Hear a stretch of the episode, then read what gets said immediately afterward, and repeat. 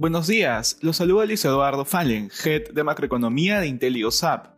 El día de hoy, viernes 2 de julio, los mercados muestran rendimientos positivos ante la publicación del reporte de empleo correspondiente al mes de junio. De manera particular, en Estados Unidos los futuros marcan avances durante la jornada.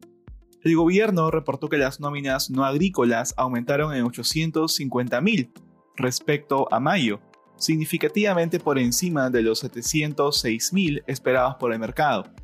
Además, los salarios se mantuvieron creciendo a un ritmo sólido, pero de acuerdo con lo que se esperaba, lo que otorga la confianza de que los costos de producción no tendrían un incremento repentino durante las siguientes semanas. En el plano corporativo, Tesla entregó 201.250 vehículos durante el segundo trimestre, por debajo de lo que se esperaba. En la eurozona, los principales índices de la región suben, liderados por el sector de semiconductores. No obstante, las acciones relacionadas al ocio y turismo también presentan ganancias durante la jornada, luego de las caídas recientes. Por otra parte, Volkswagen sube debido a que reportó que su brazo estadounidense vendió 211.000 vehículos durante el primer semestre del año, un récord histórico.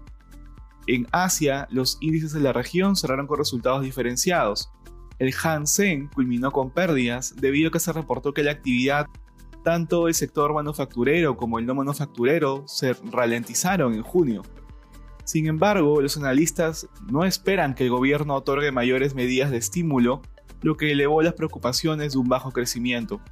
Por su parte, el Nikkei japonés subió, impulsado por el sector manufacturero, Honda, Toyota, Mazda y Nissan tuvieron significativas ganancias ante positivos reportes de ventas de autos.